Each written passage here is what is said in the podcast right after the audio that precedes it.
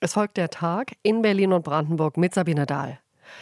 Jahrzehntelang wurden in der Berliner Kinder- und Jugendhilfe problematische Jugendliche an vorbestrafte pädokriminelle Männer vermittelt. Viele der Jugendlichen wurden sexuell missbraucht. Dass Kinder und Jugendliche an Straftäter vermittelt wurden, geht auf den umstrittenen Sexualwissenschaftler Helmut Kendler zurück. Das kriminelle Netzwerk hinter ihm war offenbar größer als gedacht. Ein aktueller Untersuchungsbericht liegt vor. Jan Menzel aus unserer Redaktion Landespolitik hat die Einzelheiten. Inzwischen ist es der dritte Bericht, der angefertigt wurde, und Katharina Günther Wünsch ist die dritte Berliner Bildungssenatorin, die sich mit der Aufarbeitung eines schockierenden und kaum fassbaren Kapitels im Umgang mit Pflegekindern beschäftigen muss. Mit den unsäglichen Experimenten, die von 1970 bis zu Anfang der 2000er Jahre unter Mitverantwortung des Landesjugendamtes in Berlin stattgefunden haben. Experimente deshalb, weil der inzwischen verstorbene Pädagoge Helmut Kendler genau das propagiert hatte. Als Professor und Leiter des Pädagogischen Zentrums Berlin sorgte er dafür, dass Kinder und Jugendliche bei zum Teil vorbestraften pädophilen Männern in Pflege gegeben wurden. Möglich wurde das, weil Ämter wegschauten oder aktiv halfen. Caroline Oppermann von der Universität Hildesheim, die die Untersuchung durchgeführt hat, beschreibt es so. Sexualisierte Gewalt in der Verantwortung der Berliner Jugendwohlfahrt bzw. Kinder- und Jugendhilfe und auch in anderen Jugendamtsbezirken in Deutschland wurde durch ein machtvolles Zusammenwirken von Fachwissenschaften, Fachöffentlichkeit und Behörden ermöglicht. Dass Berlin ein Knotenpunkt war und Kendler ein Hauptakteur war bekannt. Als Orte rückten nun auch Göttingen, Hannover, Lüneburg und Tübingen in den Blick. Als Täter oder Helfer benennen die Wissenschaftler verstorbene Pädagogen wie Martin Bonhoeffer und den ehemaligen Leiter der Odenwaldschule Gerold Becker sowie den Erziehungswissenschaftler Hartmut von Hentig. Wie viele Kinder und Jugendliche insgesamt Opfer des sexuellen Missbrauchs wurden, ermittelten sie nicht. Bildungssenatorin Günther Wünsch kündigte an, dass der Bericht auf der Konferenz der Jugendminister der Länder beraten wird. Der Beitrag von Jan Menzel.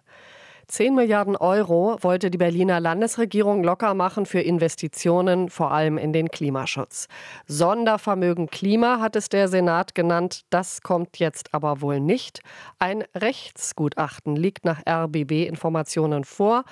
Mehr von Sabine Müller. Noch redet niemand in der schwarz-roten Regierung offiziell darüber, was im Rechtsgutachten steht. Aber nach RBB-Informationen ist der zentrale Punkt, dass die Gutachter das Prinzip der Jährlichkeit verletzt sehen. Danach darf das Land Berlin für ein Sondervermögen geliehenes Geld nicht über Jahre auf Reserve bereithalten, sondern muss die benötigten Summen jedes Jahr neu begründen, verplanen und ausgeben. Zuerst hatte die Morgenpost berichtet. Das Gutachten schließt offenbar nicht aus, dass es grundsätzlich möglich ist, aufgrund einer akuten Notlage ein Sondervermögen einzurichten. Dies über viele Jahre mit dieser Notlage zu begründen, werde aber mit jedem Jahr schwieriger. Der Senat hatte in seiner Begründung des Sondervermögens gleich zwei Notlagen erwähnt, die Folgen des Ukraine-Kriegs sowie den rasch voranschreitenden Klimawandel. Mit bis zu 10 Milliarden Euro sollten im Sondervermögen Klimaschutz, Resilienz und Transformation große und langfristige Investitionen ermöglicht werden, die allein mit dem Geld aus dem normalen Haushalt nicht machbar wären. Dabei geht es zum Beispiel um deutlich mehr Klimaschutz, die Verkehrswende, Gebäudesanierung und den Umbau der Energieversorgung. Das Sondervermögen ist eines der zentralen Vorhaben der schwarz-roten Regierung und manche Senatsmitglieder hatten fest darauf gesetzt, daraus große Summen abzugreifen. SPD-Innensenatorin Iris Spranger etwa hat im regulären Doppelhaushalt für dieses und nächstes Jahr keinerlei Geld für die dringend notwendige Sanierung von Polizeiwachen eingestellt, für Feuerwachen nur wenige Millionen, weil sie das über das Sondervermögen finanzieren wollte. Nach RBB-Informationen geht die Regierung davon aus, dass es auch andere Möglichkeiten gibt, Schulden für Investitionen in den Klimaschutz aufzunehmen, beispielsweise durch neue Kredite der Landesunternehmen, die damit zweckgebunden konkrete Projekte realisieren. Informationen von Sabine Müller aus der RBB 24 Landespolitik. Im vergangenen Sommer hat ein Brandanschlag die Bücherbox am S-Bahnhof Grunewald in Berlin zerstört, an der Gedenkstätte Gleis 17. Sie erinnert an die Deportation tausender Juden in die Vernichtungslager.